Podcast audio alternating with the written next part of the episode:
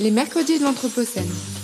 Chaque semaine, Chaque mercredi, un plateau radio pour débattre des mondes urbains anthropocènes, un rendez-vous pour mieux comprendre les enjeux des mondes urbains anthropocènes. Produit par l'École urbaine de Lyon.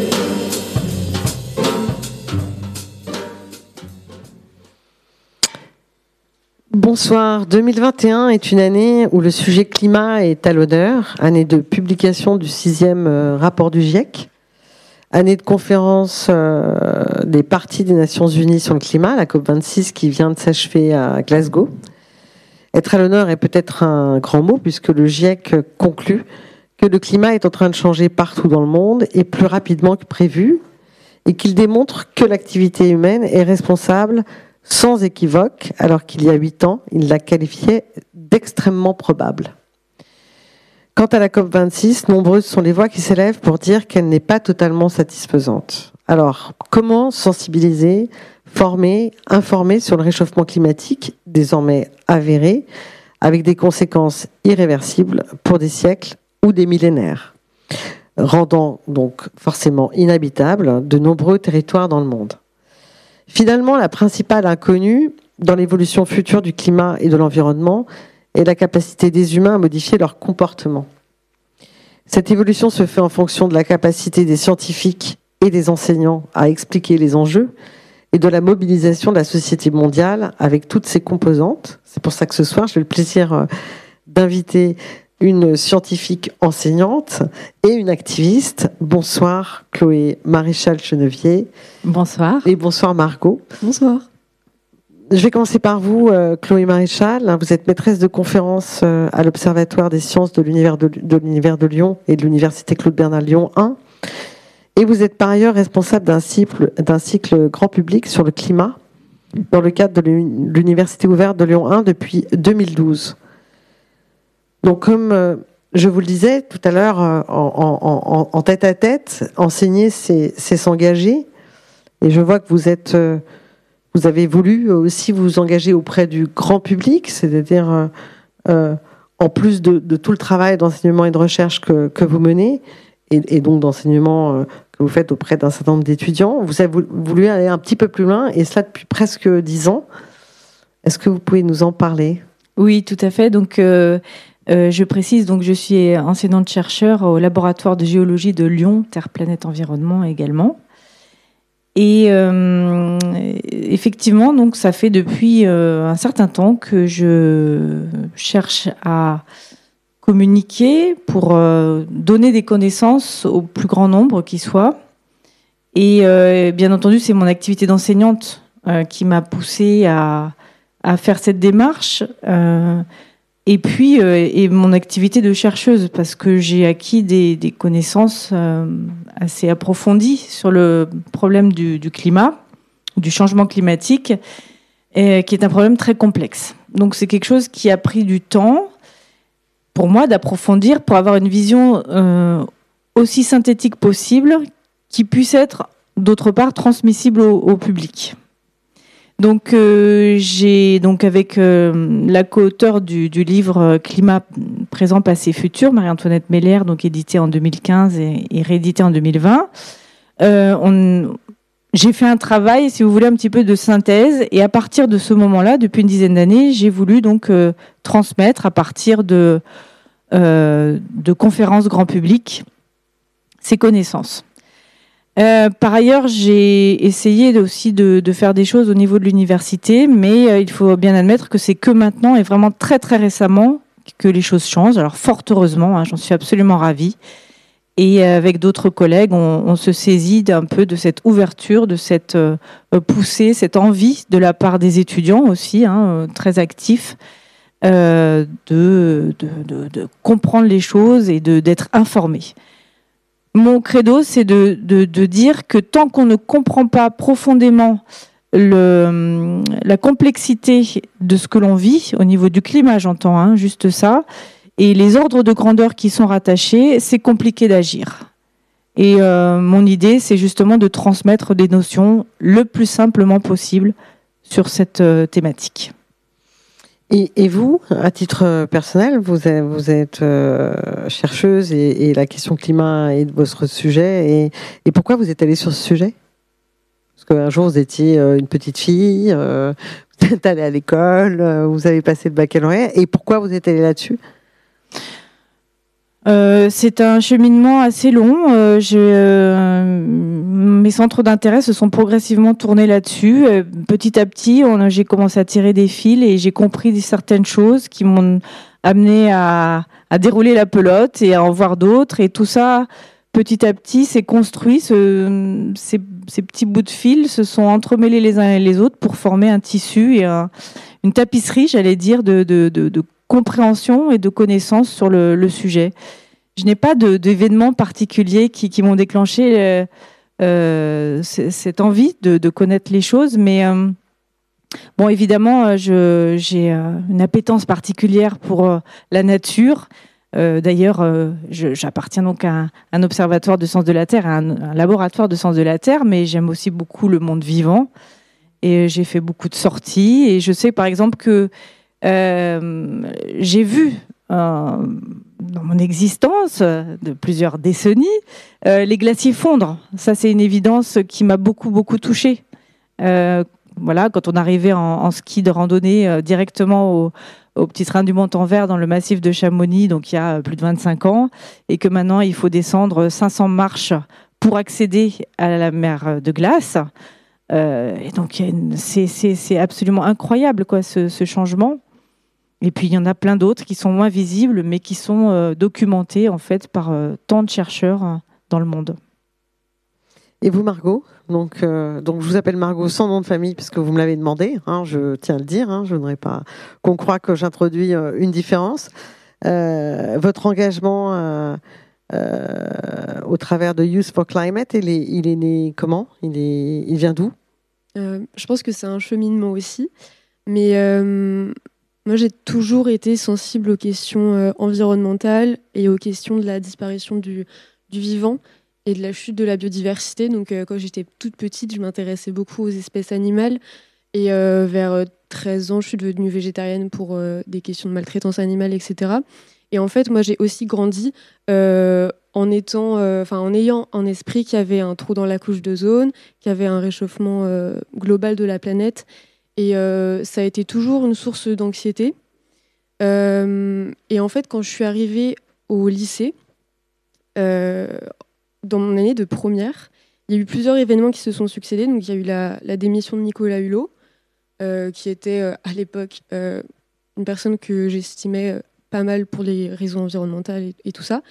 Il y a eu le, début des Gilets jaunes et il y a eu les grèves scolaires pour le climat qui ont été lancé euh, par Greta Thunberg. Et en fait, je me suis dit que ça pouvait être une solution, la mobilisation collective, parce que je me sentais vraiment démunie et toute seule face à cette anxiété que j'avais depuis euh, bah, que j'étais petite.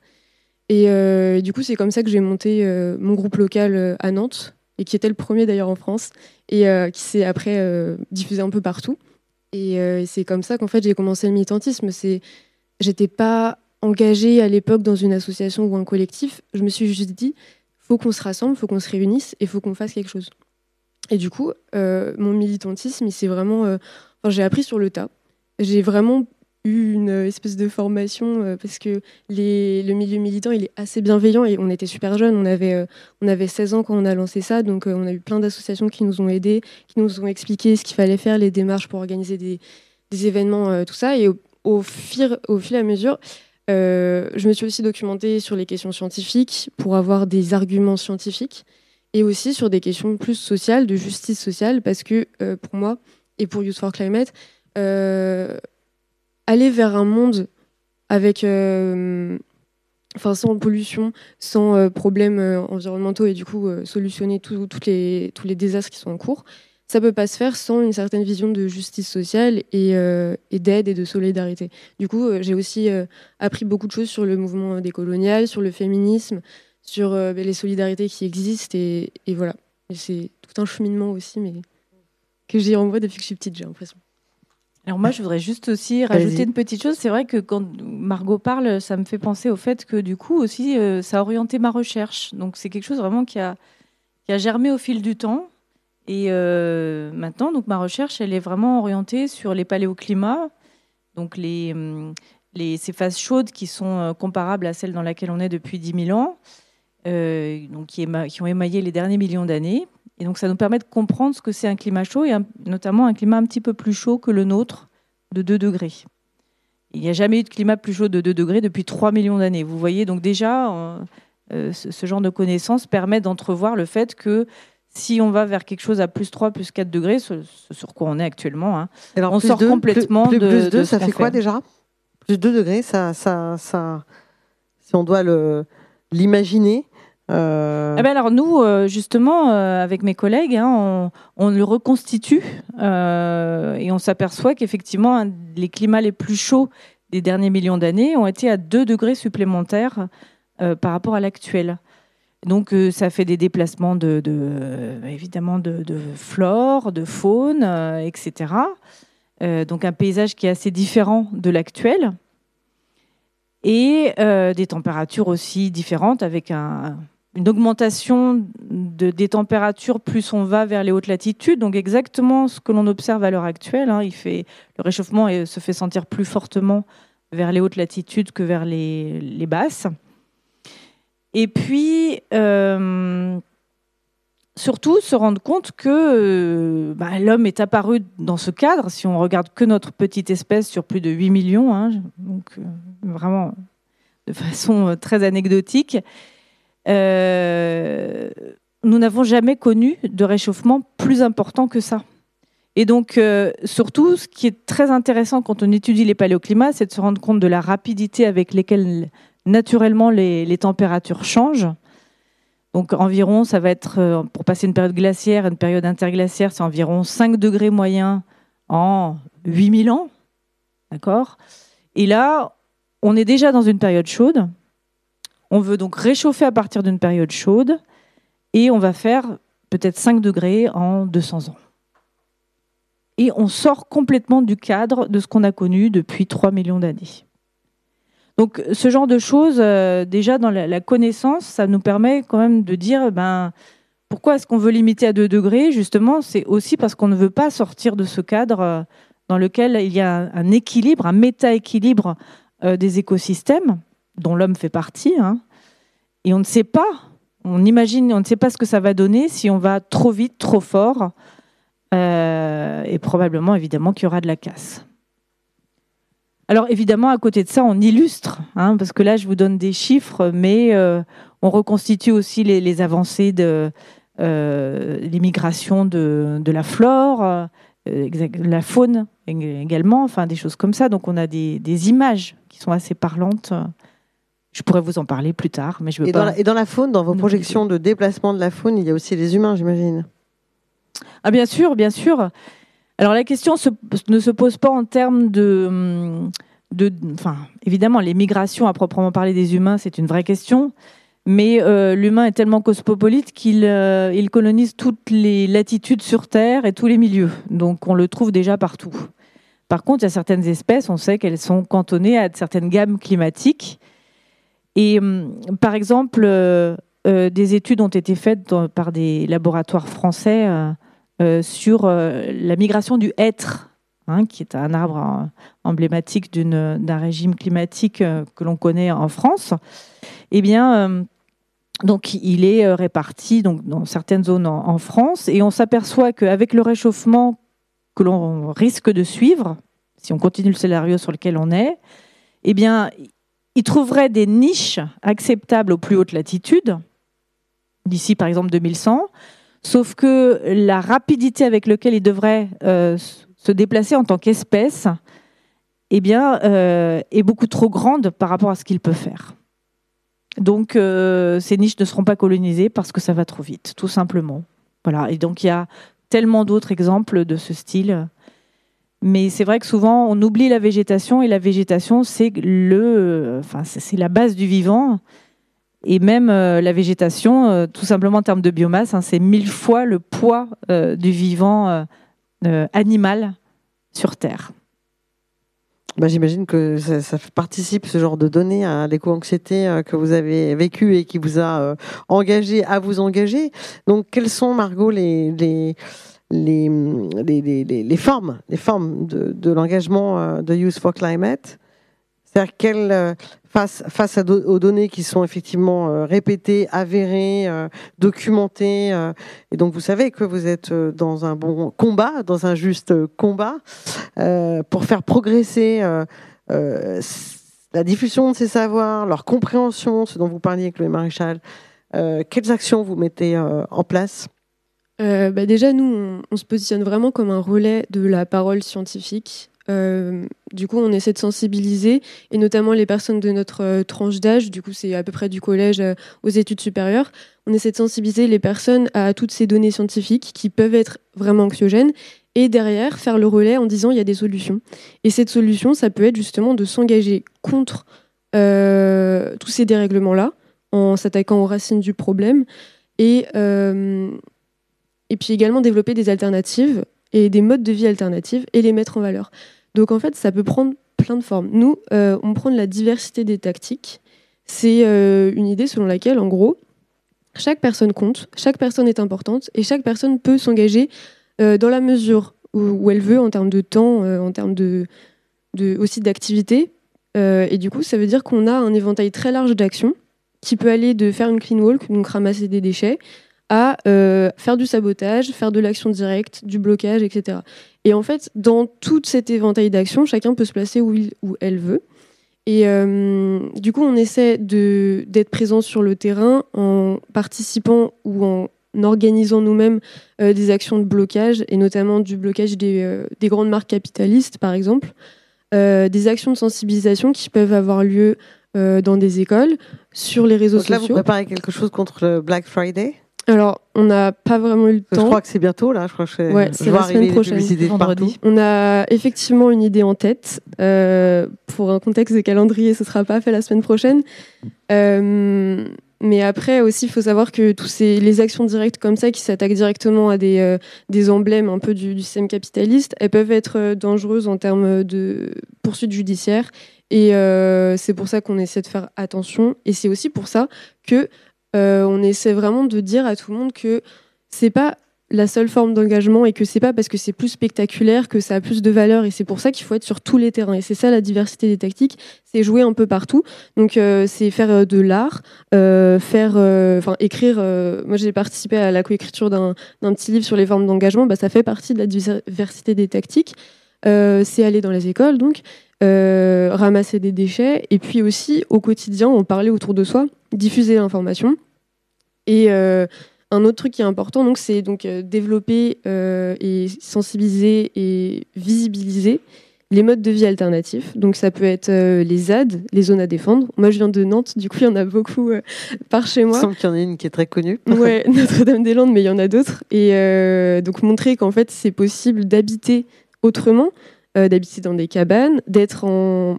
dans la nature, parce que on est, bah, comme vous le disiez, euh, une espèce parmi tant d'autres. Et en fait, euh, à force de se déconnecter en vivant par exemple en ville, bah, on oublie et on se sent un peu supérieur aux autres espèces. Mais en fait, on fait totalement partie de, tout un écosystème. Et habiter dans une ZAD, ça peut être un moyen de se reconnecter justement au reste du vivant. Euh, on milite aussi pour, pour les squats en, tant que soutien, tout simplement parce qu'on sait qu'il y a des personnes qui n'ont pas l'argent, il y a des personnes, enfin il y a des lieux qui sont vides et c'est totalement ridicule d'avoir des bâtiments vides quand il y a des personnes qui dorment dehors. Et aussi parce que euh, bah, les squats, c'est un mode d'organisation à l'intérieur qui est super intéressant, où il y a des formes de, sous-culture, il y a des, euh, solidarités qui se créent, euh, un lien social. Et une dernière, enfin, je vais évoquer ça rapidement, mais pour nous, c'est super important aussi de recréer du lien social et de faire des solidarités. Et, et là-dedans, en fait, l'amitié, c'est super important. Et nous, à Youth for Climate, je pense que c'est aussi un réseau amical qui est très dense, très fort. Et on est lié par cette idée que euh, on a tous vécu des moments où on pensait que ça servait à rien de vivre, que peut-être qu'au final on n'aurait pas dû naître, parce qu'en fait on va vivre dans un monde où nous, quand on sera adulte, eh ben en fait peut-être qu'on n'aura pas d'eau, peut-être qu'on n'aura pas à manger. Et en fait, se dire que on n'est pas seul, qu'on a des soutiens et qu'on a des liens émotionnels qui sont forts et des personnes qui peuvent nous comprendre, et ben c'est super important et ça fait tout aussi partie de la lutte, je pense, euh, les, relations humaines. D'accord, donc une forme de résilience par l'agir et en tout cas euh, une, manière de combattre les co-anxiétés à plusieurs et, et, de faire. Oui, mais je, trouve que effectivement c'est un point essentiel, hein, ce que soulève Margot et et donc être ensemble, c'est vraiment très important pour faire face à tous ces problèmes. Et puis ça pose aussi la question de, l'intergénérationnalité de ce problème, hein, puisque donc euh, finalement euh, les conséquences, elles seront surtout visibles pour les générations qui viennent. C'est-à-dire que nos choix actuels déterminent ce qui va se passer dans 30, 40 ans, bien entendu, et puis au-delà. Hein, c'est-à-dire que exactement ce qu'on euh, émet à l'heure actuelle dans l'atmosphère, puisque le CO2 a un temps de résidence de minimum 100 ans, et les autres gaz à effet de serre euh, des, autres temps de résidence, mais euh, euh, relativement important quand même aussi. ce qui est en marche, nous le faisons maintenant, en fait. Voilà. Et, oui, et du dire qu'il y a un pas de temps entre l'action oui. et, bah, et, et, on va dire ses effets. Tout à fait. Et d'ailleurs, euh, du coup, on peut tout à fait prévoir, alors avec une fourchette d'incertitude tout de même, mais assez précisément, euh, on sait exactement que dans 10-20 ans, on va s'attendre au même réchauffement qu'on a vécu dans les 30-40 dernières années. Donc à nouveau, un degré au minimum moyen sur Terre. Par contre, euh, là où c'est beaucoup plus sensible, c'est que il, peut y avoir des petits changements à l'heure actuelle qui vont avoir des grandes incidences sur la fin du siècle. Voilà. Et c'est ça qui est vraiment très important de, comprendre, c'est que. Et vous pensez à quoi comme, comme petits changements éventuels eh ben, C'est tout simplement la, quantité d'émissions de CO2 hein, euh, donc dans l'atmosphère. Donc, euh, plus, si on continue à être sur cette euh, ascendance d'émissions comme on l'est globalement, hein, euh, on se dirige vers euh, un monde à plus 5, plus 6 degrés moyens sur Terre euh, d'ici 2100. Bon, c'est complètement un autre paradigme climatique, environnemental sur Terre, donc avec beaucoup de casse. Hein. Et ça veut dire qu'un enfant qui naîtrait aujourd'hui euh, et il en est encore euh, aujourd'hui. Euh, en 2100, il aura à peu près l'âge qu'a Joe Biden quand il a été élu président des États-Unis. Donc, il est potentiellement quelqu'un qui sera en vie. Donc, à cette échelle-là, d'une vie, ça, je pense que tout le monde peut l'entendre. On peut avoir des changements absolument considérables en ah, termes. bien sûr, bien sûr, bien sûr. Bien sûr. après, il y a des choses qui sont encore faisables. Hein. Je veux dire, euh, du coup, on peut aussi essayer d'infléchir cette courbe pour que euh, on n'aille pas droit dans le mur. Euh, comme malheureusement, quand même, c'est ce qu'on voit sur les, dernières décennies. Les dernières décennies, on a des, des, modèles qui ont tourné, donc on a prévu, si vous voulez, quelles pourraient être les émissions. Et maintenant, on peut les comparer aux émissions historiques. Et on voit que globalement, on est quand même sur le scénario des hautes émissions, on n'arrive pas à infléchir cette courbe, en tout cas pour l'instant. Oui, parce que le GIEC, j'ai vu, étudie cinq scénarios. Oui. Et plus pessimiste prévoit un réchauffement compris entre 3,3 et 5,7. Euh, euh, oui, alors ça a été révisé euh, par des, laboratoires de modélisation français et peut-être que ce serait plutôt autour de 5-6 degrés à la fin du siècle. Et puis donc si on est dans un scénario d'émissions euh, vraiment où tout est arrêté, euh, enfin assez rapidement, c'est-à-dire qu'on fait un pic maintenant d'émissions et qu'après on décroît, et même on stocke une partie de ce qu'on a émis dans l'atmosphère, on le, recapture à partir de 2070, et eh bien ça, ça nous emmène sur un plus 2 degrés, donc euh, l'équivalent de la dernière période interglaciaire il y a 130 000 ans et euh, qui est donc, comme je vous le disais, un des interglaciaires les plus chauds qu'on ait vécu depuis euh, plusieurs millions d'années. Euh, donc tout ça veut dire que d'une part, il va falloir qu'on prévoie de s'adapter d'une façon ou d'une autre parce que le changement, il est en cours. Donc il va arriver sur 10, 20, 30 ans à venir. Et par contre, ce qu'on décide maintenant va faire que soit on va aller sur la fourchette haute, soit plutôt essayer de baisser la, la fourchette. En fait, plus on va dans le temps, plus l'éventail s'écarte. Donc les décisions qu'on prend maintenant, euh, qui peuvent paraître petites, vont avoir une grande incidence sur la position sur cet éventail à la fin du siècle.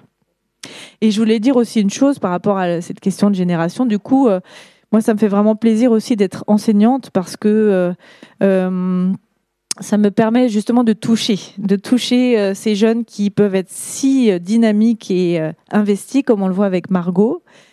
Et je trouve que le monde change beaucoup à ce niveau-là, dans les universités, en tout cas sur Lyon, sur Grenoble. Et c'est assez euh, étonnant. Par exemple, cette année, on a eu une convergence de, de, dynamique, d'envie, euh, si vous voulez, de justement euh, parler, comprendre, transmettre, se réunir sur ce problème du changement climatique. Et donc, c'est venu de différents enseignants-chercheurs de disciplines différentes, hein, des maths, de, de l'informatique, de l'économie, et puis euh, bien entendu de la biologie et des sciences de la Terre, et euh, des instances aussi universitaires, et également des, jeunes qui avaient donc euh, fait notamment la COP 2 à Grenoble, etc. Donc, et puis aussi, il faut, je crois, au niveau du ministère, il y a des choses qui ont été réfléchies ou en tout cas pensées, puisque nous, on a, avec d'autres enseignants-chercheurs, on a écrit le manuel de la grande transition, formé pour transformer, qui était au départ euh, un manuel à la demande de Frédéric Vidal, donc notre ministre de l'enseignement et de la recherche, pour justement réfléchir à ces questions d'enseignement du changement climatique dans toutes les universités françaises. Donc euh, quelque chose qui balayait très large, hein, à la fois le climat, mais aussi les arts, comme vous disiez, euh, Margot, l'économie, l'architecture, enfin bon, vraiment quelque chose de très large et par des spécialistes. Et donc cette année, euh, bah, chacun s'est retrouvé avec une envie de faire quelque chose. Et du coup, notamment, ça a débouché sur le fait qu'à Lyon 1, nous allons créer une université transversale euh, sur cette question que l'on a appelée climat et transition, et qui parle bien entendu de l'Anthropocène, qui sera donc obligatoire pour tous les étudiants de sciences de la matière cette année, et qui vise à être obligatoire pour, euh, donc là ce sera 1500 étudiants, mais pour les 16 000 étudiants de Lyon 1, euh, pour 2022. Voilà, donc avec d'autres collègues de, l'Université Lyon 1. Donc c'est quand même des choses qui changent. Alors évidemment, en tant que chercheur, euh, j'aurais préféré que ça change plus vite, c'est-à-dire que quand j'avais des envies déjà il y a 10, 15 ans, mais on me disait ben non, c'est pas possible euh, parce que on fait pas de recherche là-dessus, donc on n'enseigne pas sur ce sur quoi on ne travaille pas en recherche, enfin des arguments euh, divers et variés qui, qui peuvent être entendables, mais qui ont quand même bloqué la dynamique. Et maintenant, donc, euh, comme on voit qu'il y a une poussée d'un peu partout, et encore une fois, notamment des jeunes, ça fait plaisir, euh, les choses commencent à bouger. Oui, on le voit. on a vu des programmes aussi. on avait reçu Joël Chevrier de, de, Grenoble qui parlait également de la convention étudiante pour le climat. On voit euh, à Paris-Saclay, des programmes euh, naître, euh, à la Sorbonne aussi, etc. Donc ça, on voit que ça arrive. Et d'ailleurs, la question que je me pose, je me retourne vers vous, Margot, c'est que votre génération qui je pense, est aussi né, euh, ce qui est le cas de Youth for Climate avec l'appel euh, de, 2019, mais qui est beaucoup né après l'engagement euh, mené par Greta Thunberg, qui avait commencé à l'été 2018, 15 ans toute seule avec son petit panneau devant le Parlement européen, enfin le Parlement suédois plutôt à Stockholm. cette génération, elle, elle arrive, voilà, Greta Thunberg a 15 ans en 2018. Et, cette génération qui, derrière s'est engagée comme vous, elle arrive sur les bancs de l'université, euh, mais elle arrive euh, aussi un peu partout. Et donc euh, c'est peut-être ça aussi qui a, accéléré les choses, alors qu'il y avait effectivement toute une série d'enseignants-chercheurs ou d'autres, évidemment, citoyens qui s'étaient engagés et qui étaient peut-être un peu seuls. Non, vous ne croyez pas, Margot? Mmh. Bon, je pense qu'il y a aussi le travail scientifique et notamment du GIEC qui a permis de, euh, d'accélérer tout ça et le fait que maintenant euh, il n'y a plus de discussion possible avec les climato-sceptiques. Maintenant, je pense qu'une personne qui est climato-sceptique, on va plus l'écouter parce qu'on sait qu'elle est en tort et on sait que c'est les activités humaines qui sont responsables et on sait aussi que euh, les, les catastrophes à venir et les catastrophes en cours, elles sont énormes et qu'il va falloir les stopper un jour.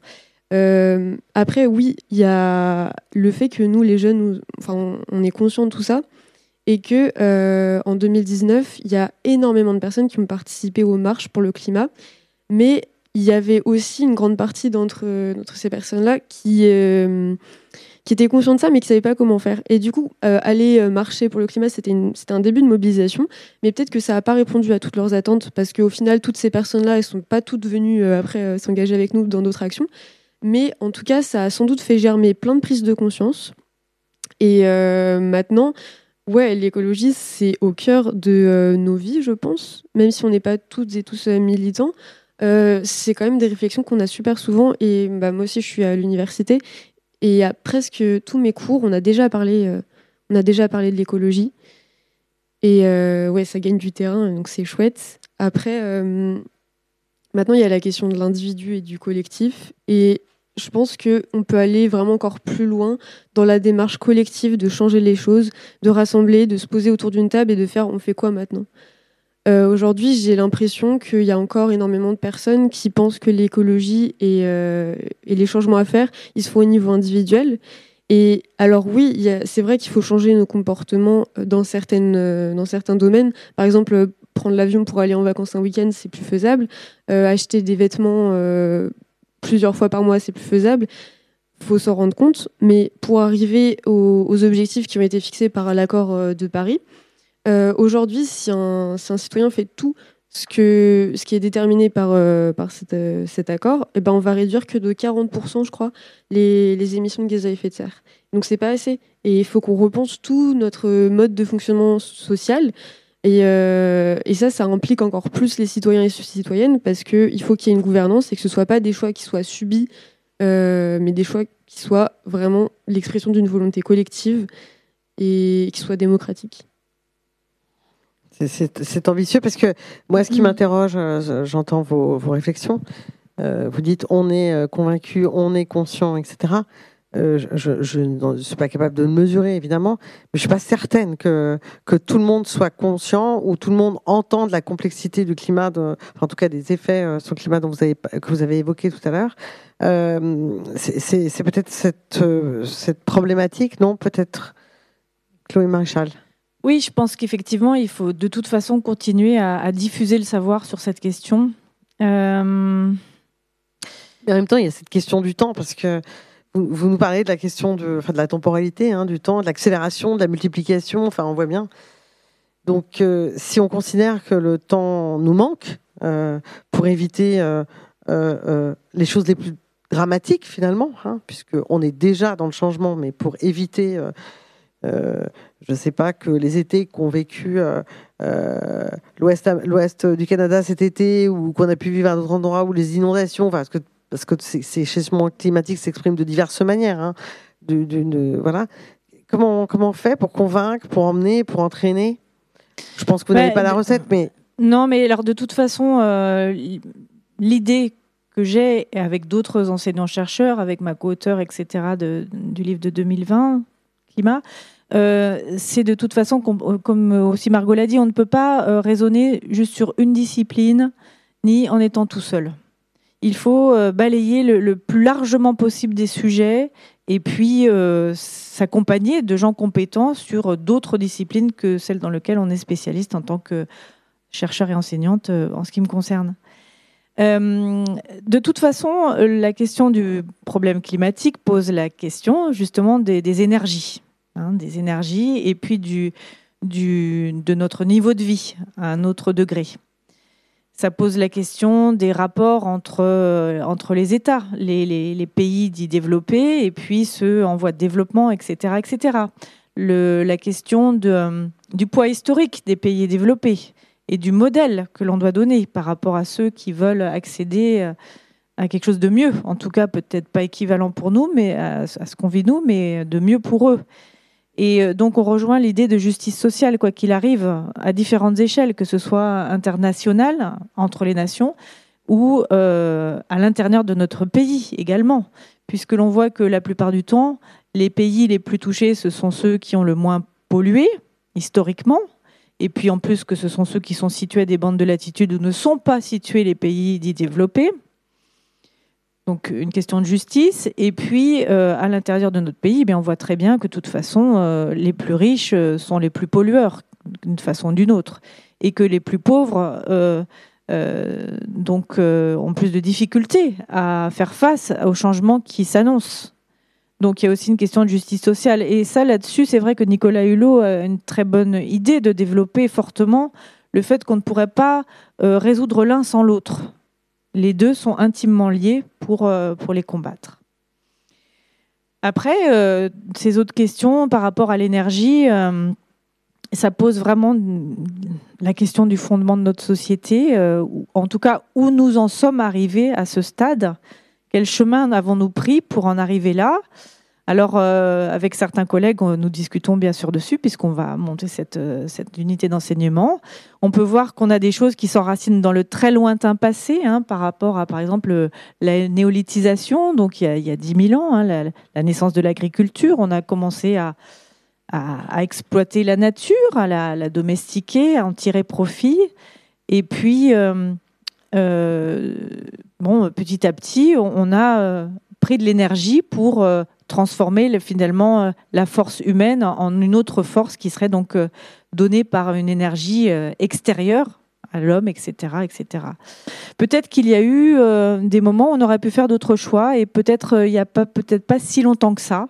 Est-ce que cette période industrielle qui commence donc vers 1750, 1850, on n'en est pas si loin finalement? Est-ce que d'autres choix pourraient être pris? Après tout, il y a encore d'autres modèles de société. Alors, je ne dis pas que euh, il faut revenir à la bougie. Hein. Attention, on n'est pas du tout là-dessus, mais au moins ouvrir les yeux, ouvrir les yeux sur le fait qu'il y a des peuples qui sont encore nomades, nomades pardon, des, chasseurs-cueilleurs, euh, qui ont un autre rapport à la nature, et euh, sortir. Vraiment, c'est vraiment très important, sortir de ce rapport d'anthropocentrisme de l'homme blanc de pays développés qui est séparé de la nature et qui a une position dominante sur elle. Margot, peut-être? Vous allez, euh, vous allez être d'accord là. oui, je, suis totalement d'accord avec vous.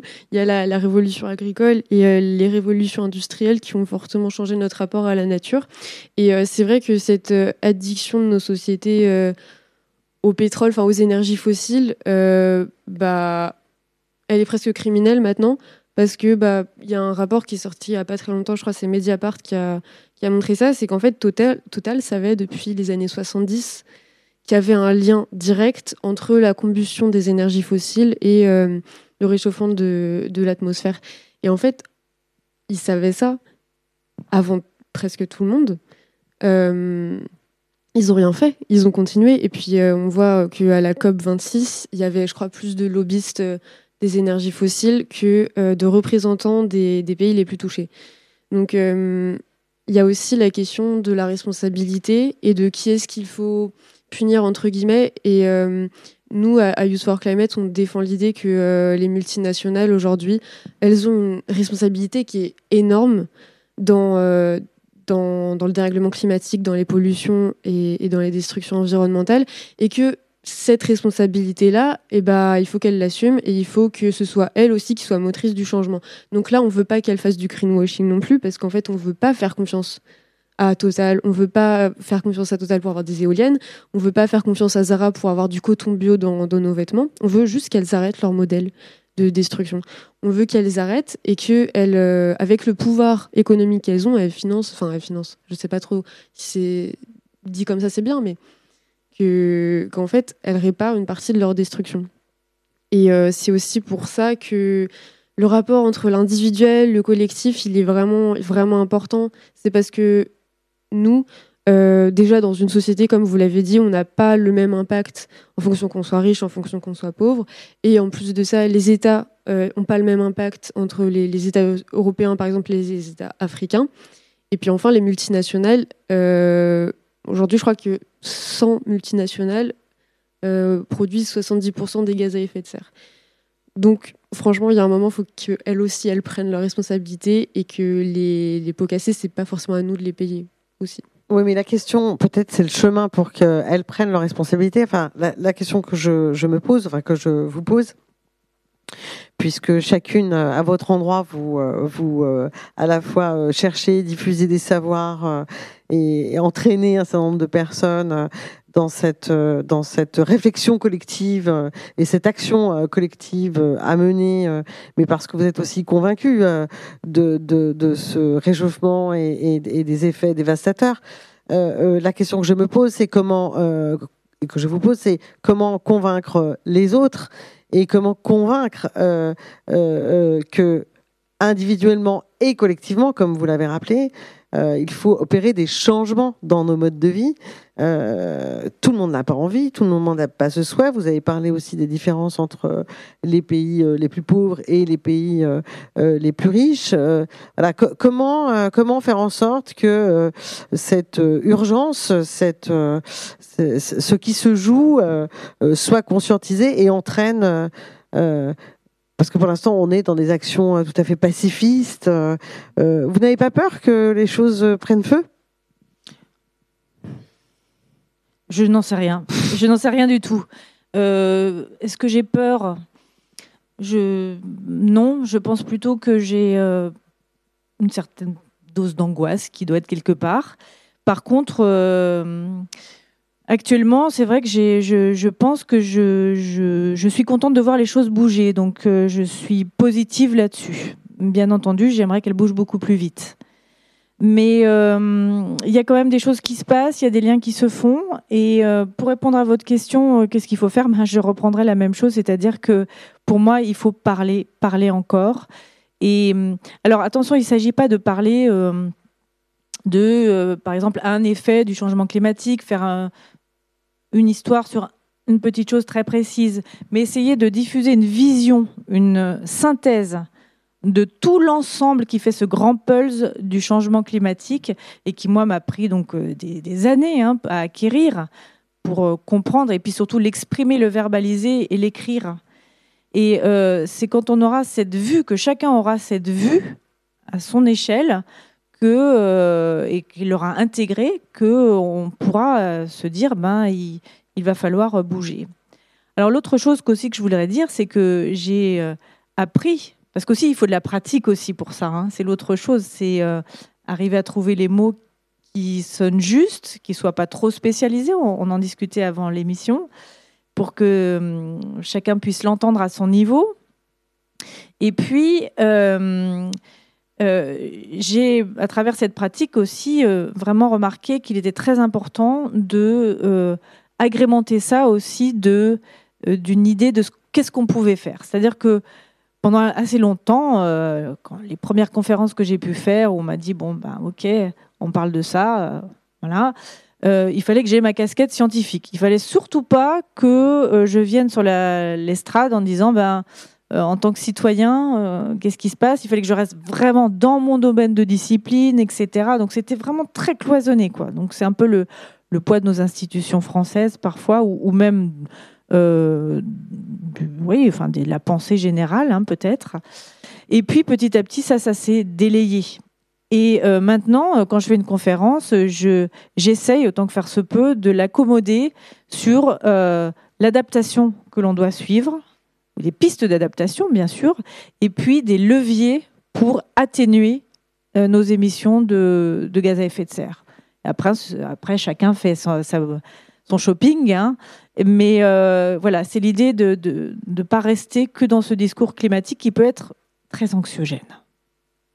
C'est trouver un équilibre entre à la fois euh, euh, des données euh, à communiquer, bien sûr, et, en même temps et en même temps des alternatives à, soulever. Finalement, c'est ça que vous dites. Bien sûr, parce que sinon c'est la sidération et puis les gens tournent le dos. Donc c'est complètement contre-productif. Et c'est contre ce sur quoi je me bats, hein, évidemment. Moi, si je fais ça, c'est au contraire pour que ça bouge. Oui, Margot.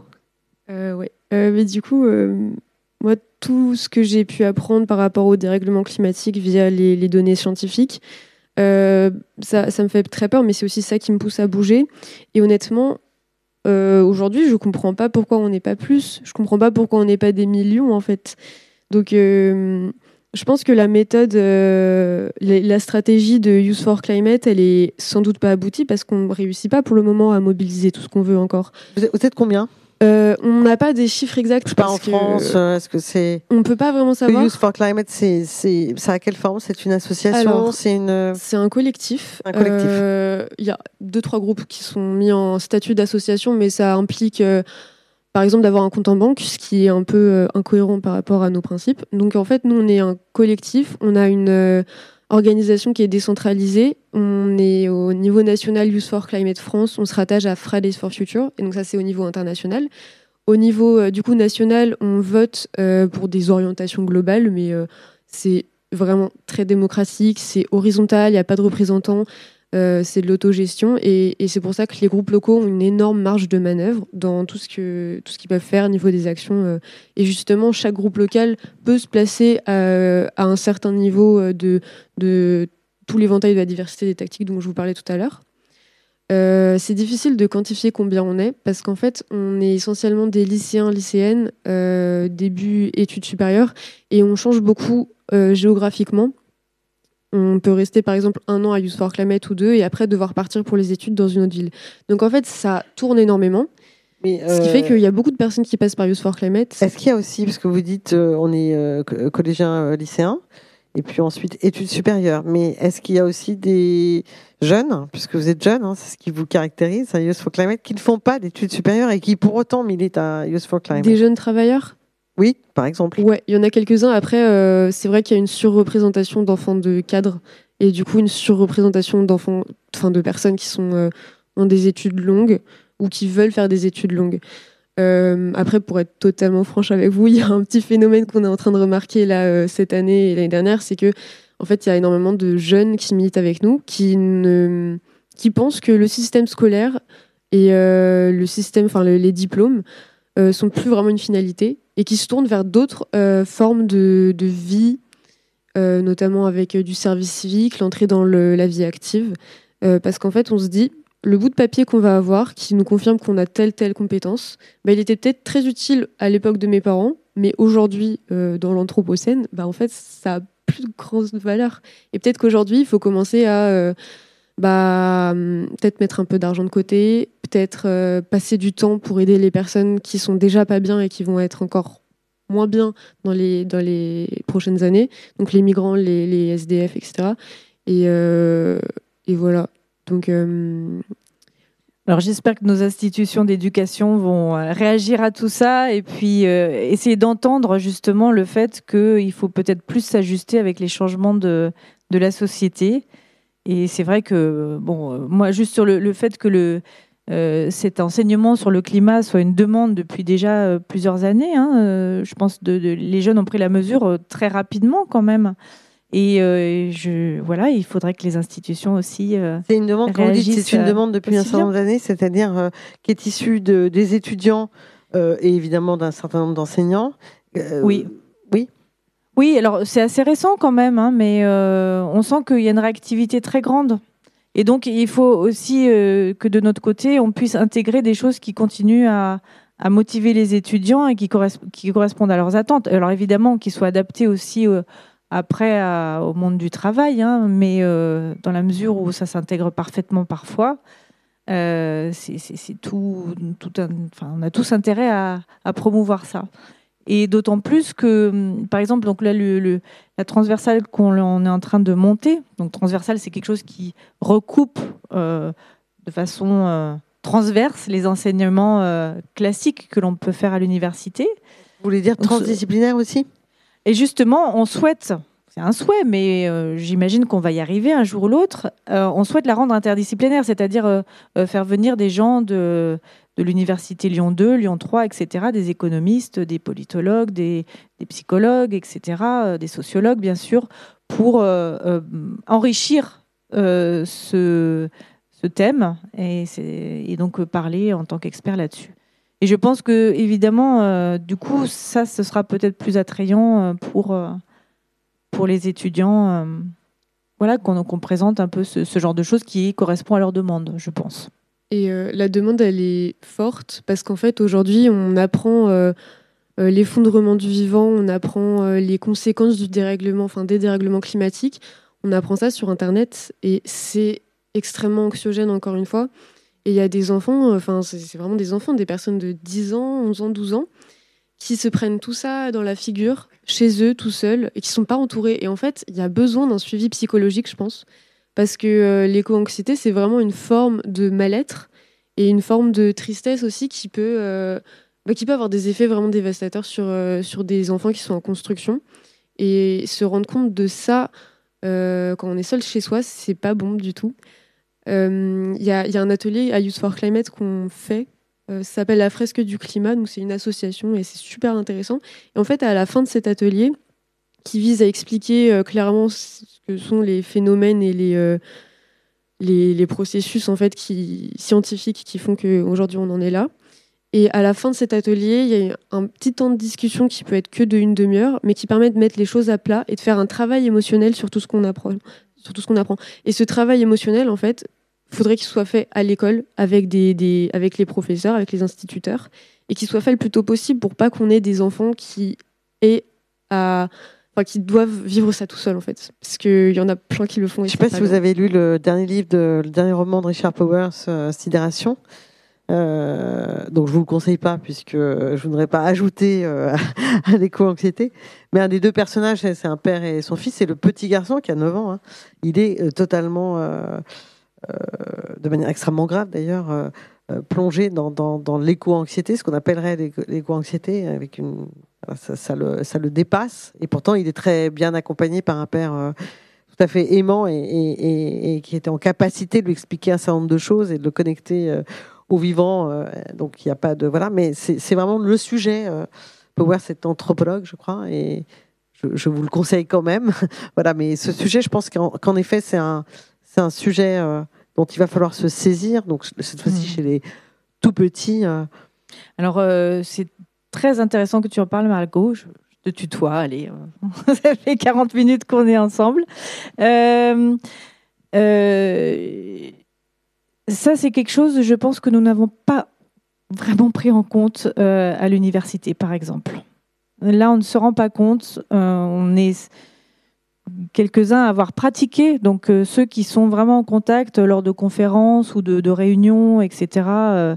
On, a reçu des choses, donc on se rend compte que ça existe l'éco-anxiété, mais je pense que la hum, grande majorité des gens ne, ne réalisent pas ça. Et du coup, on est face à une petite problématique que j'espère on résoudra. C'est l'idée d'abord qu'il faut diffuser au plus grand nombre, donc la connaissance. Hum, donc évidemment, euh, on pense au support euh, euh, virtuel, mais d'un autre côté, on a absolument besoin d'avoir du lien, comme ça a été dit, et d'avoir vraiment quelqu'un physiquement qui soit là et avec qui on échange. Et un être humain, en fait, en présence. Voilà, tout simplement. Et là-dessus, euh, il va nous falloir inventer pour croiser les deux médias, enfin les deux médias, euh, le, support virtuel et puis euh, le contact avec l'expert. Et puis donc pour pouvoir justement éviter un effet de sidération et d'augmentation de l'éco-anxiété. Donc c'est un travail pour nous là-dessus. Margot? Nous, euh, du coup, à Youth for Climate, il y, a, une part énorme des personnes qui militent qui euh, a justement eu ce, moment de sidération. Et en fait, euh, je pense que la plupart des personnes qui sont restées dans le mouvement et qui continuent à être très actives et actifs, c'est parce qu'ils pensent que c'est justement en se mobilisant et en agissant dans, un collectif que on trouve une petite raison de se lever le matin et, de continuer à militer et à, vivre une vie à peu près normale. Et, euh, ouais, c'est ça, c'est faire des actions, réfléchir à des, des méthodes pour euh, changer les choses. Euh, et nous, ce qu'on fait, c'est vraiment cet échange, en fait. C'est, on se pose, on parle, on, débat, on, exprime nos visions de ce qu'on aimerait bien voir pour plus tard. Et, et c'est ça qui nous permet un peu de nous extraire de la sidération et puis de, de l'impuissance aussi.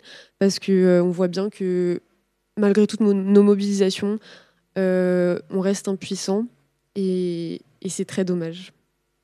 Stéphane Labranche, on parlait lundi soir euh, à l'hôtel de ville, euh, cette question de, du sentiment d'impuissance face à face à effectivement face aux données qui nous arrivent dessus quand on les conscientise. Donc c'est effectivement un des sujets. et, donc les 18, enfin, on va dire depuis depuis mars 2020. Comment vous avez fait? Parce que euh, on s'est quand même tous un peu mondialement retrouvés euh, euh, confinés avec une distanciation sociale, c'était le terme qui avait été utilisé par nos gouvernements d'ailleurs, c'était assez intéressant. Et comme vous vous dites toutes les deux que cette question de la présence, cette question de l'échange, cette question du lien pour à la fois s'entendre, se faire du bien, avancer, etc. Est-ce que ça n'a pas rajouté justement à cette éco-anxiété grandissante ou, ou freiner certains, augmenter la sidération? Que ce soit du côté de l'enseignement, que ce soit du côté du militantisme, chacun s'est retrouvé chez soi derrière son écran ou sans écran alors, euh, moi, en tant qu'enseignante, euh, c'est évident que y a eu vraiment des retombées négatives euh, pour les, étudiants. c'est-à-dire plus de retombées négatives que positives, dans le sens où effectivement, il y a eu un lien qui s'est perdu et donc des étudiants qui n'ont plus été en capacité d'apprendre devant un écran interposé, par rapport à la question de l'enseignement du climat proprement parlé, c'était au moment où on commencé à se dire, ben, on va monter une, une unité d'enseignement là-dessus. Donc, on a monté cette unité d'enseignement. Donc, on a eu euh, plus d'une centaine d'élèves en virtuel. Et euh, on a été étonnés, en fait, on était trois, hein, avec deux, collègues, euh, Gilles Escarguel et Vincent Perrier de l'Université Lyon 1, de comment dire, la, ferveur avec laquelle, euh, en tout cas, certains qui se manifestaient euh, ont échangé, ont suivi tous les, tous les cours qu'on a pu faire euh, par écran interposé. On a eu beaucoup de, beaucoup de retours, quoi, énormément. Donc là-dessus, on a mesuré le, besoin d'échange et de, de, débat, très certainement, à la suite de, de toute la connaissance qu'on avait donnée précédemment.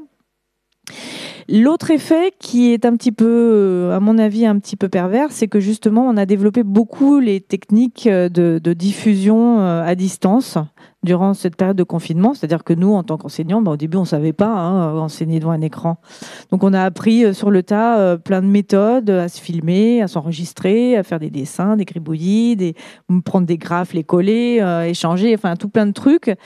Et je pense qu'il pourrait y avoir aussi la tentation de, se reposer là-dessus à l'avenir, parce que c'est pratique en effet pour diffuser euh, de façon massive l'information. Alors euh, voilà, on est pris entre ce feu-là, toucher le plus grand nombre, et puis euh, toucher efficacement les gens, parce que ça peut être complètement démobilisant justement de regarder des choses anxiogènes où euh, bah, tout simplement le support n'est pas adapté. Quoi. Donc on essaie de mettre en place des débats qui puissent euh, nous faire nous rencontrer à l'issue de ces formations. Margot? Euh, Moi, l'année dernière, à partir de mars 2020, j'étais à Nantes. Et ce qui s'est passé, c'était incroyable. En fait, on a on est rentré en contact avec un squat dans le centre-ville de, de, Nantes, qui était en même temps un, un vrai lieu de euh, diffusion culturelle. Il y avait énormément de spectacles, énormément de choses qui étaient organisées, même pendant la période euh, de confinement. Ce n'était ah, ben pas très légal, on a un peu triché. c'est ce qu'on aurait dû faire. Mais enfin, nous, on l'a fait d'ailleurs. En fait, euh, après, les personnes qui étaient là-bas avaient des défenses immunitaires qui étaient bien supérieures à celles à nous, parce que c'est des personnes qui ont vécu dans la rue pendant des années, par exemple. Donc, il y avait aussi ce côté-là. On n'a jamais été un cluster. Et ça, c'est quand même assez incroyable. Donc en fait, pendant sept mois, on a vécu avec des personnes qui ont des histoires de vie qui sont très difficiles, mais qui sont résilientes. On a vécu dans un environnement urbain qui, change totalement parce qu'il y a des graffitis partout, il y a de la politique sur tous les murs, il y a des histoires euh, partout, des, des, histoires personnelles qui sont super fortes. On a fait de la musique. Euh, moi, je pense que l'art, c'est vraiment très très important aussi dans, la culture, enfin, faut faire vraiment une sous-culture, à mon avis, pour euh, conscientiser et tout ça. Et en fait, on faisait de la musique, on chantait, on dansait, on, on faisait des dessins, on faisait des débats toute la nuit. Et c'était un moment qui a été incroyable pour moi parce que ça m'a construit vraiment en tant que militante. Et c'est aussi à ce moment-là où j'ai dépassé euh, l'idée de, toutes les théories euh, où, je me disais oui, il faut que ce soit convergence des luttes, etc. Bah là, je l'ai vraiment vécu, la convergence des luttes, parce que j'ai dormi dans un squat avec des personnes euh, qui ont vécu des, choses vraiment horribles, mais qui nous l'ont partagé et, on se dit waouh, ça existe et maintenant je le sais et maintenant je vais encore plus donner de ma personne pour, euh, pour défendre toutes ces personnes. Donc à Nantes, il y avait ce contexte particulier. On a réussi à recruter énormément de personnes. On devait être une quarantaine à graviter autour de Youth for Climate, ce qui est énorme. 40 personnes, ça fait 40 réseaux amicaux. Et ça veut dire qu'on peut faire des marches, on peut faire des actions qui ont une autre envergure. Euh, quand je suis arrivée à Lyon cette année pour mes études, j'ai vu une autre réalité, c'est-à-dire que les personnes ici avaient totalement été isolées en fait pendant le confinement et euh, avaient, enfin, énormément de personnes se sont démobilisées parce que justement il y avait plus ce lien social. Euh, il y avait plus de lieux où se retrouver, lieux physiques, il y avait plus de mobilisation et du coup le mouvement a été sapé par la crise du coronavirus. Euh, donc là, on essaie de remonter tout ça et on est d'ailleurs en contact avec un squat parce que je pense vraiment que ce sont des lieux où tout peut arriver que c'est incroyable. Il peut y avoir des étincelles qui jaillissent. C'est ah bah écoutez, il faudrait nous donner l'adresse hein, parce que pour le prochain confinement, moi, je suis assez euh, preneuse de ce squat à Lyon. Juste le, squat à Nantes. Le squat à Nantes a été expulsé en juillet euh, et c'est dramatique parce que c'est 100 personnes à la rue. Et c'est encore plus de personnes qui perdent un, endroit euh, d'organisation et de mobilisation. Et donc, c'est à Nantes, mais ça s'appelle la Maison du Peuple et c'est génial. D'accord. En tout cas, notre heure est passée. Je vous remercie toutes les deux. Margot, je souhaite bonne chance à vos prochaines actions. Et puis, Chloé Maréchal, merci. Je souhaite bonne chance au livre Climat passé, présent, futur qui a été réédité chez Belin, donc qui en, qui, en, soi est un succès. Et puis, évidemment, bonne chance à cette formation qui, j'espère, euh, aura tout le succès qu'elle euh, mérite. Merci beaucoup à Merci beaucoup. Bonsoir. Bonne soirée. Bonne soirée. Merci. De l'Anthropocène. Chaque semaine, chaque mercredi, un plateau radio pour débattre des mondes urbains anthropocènes.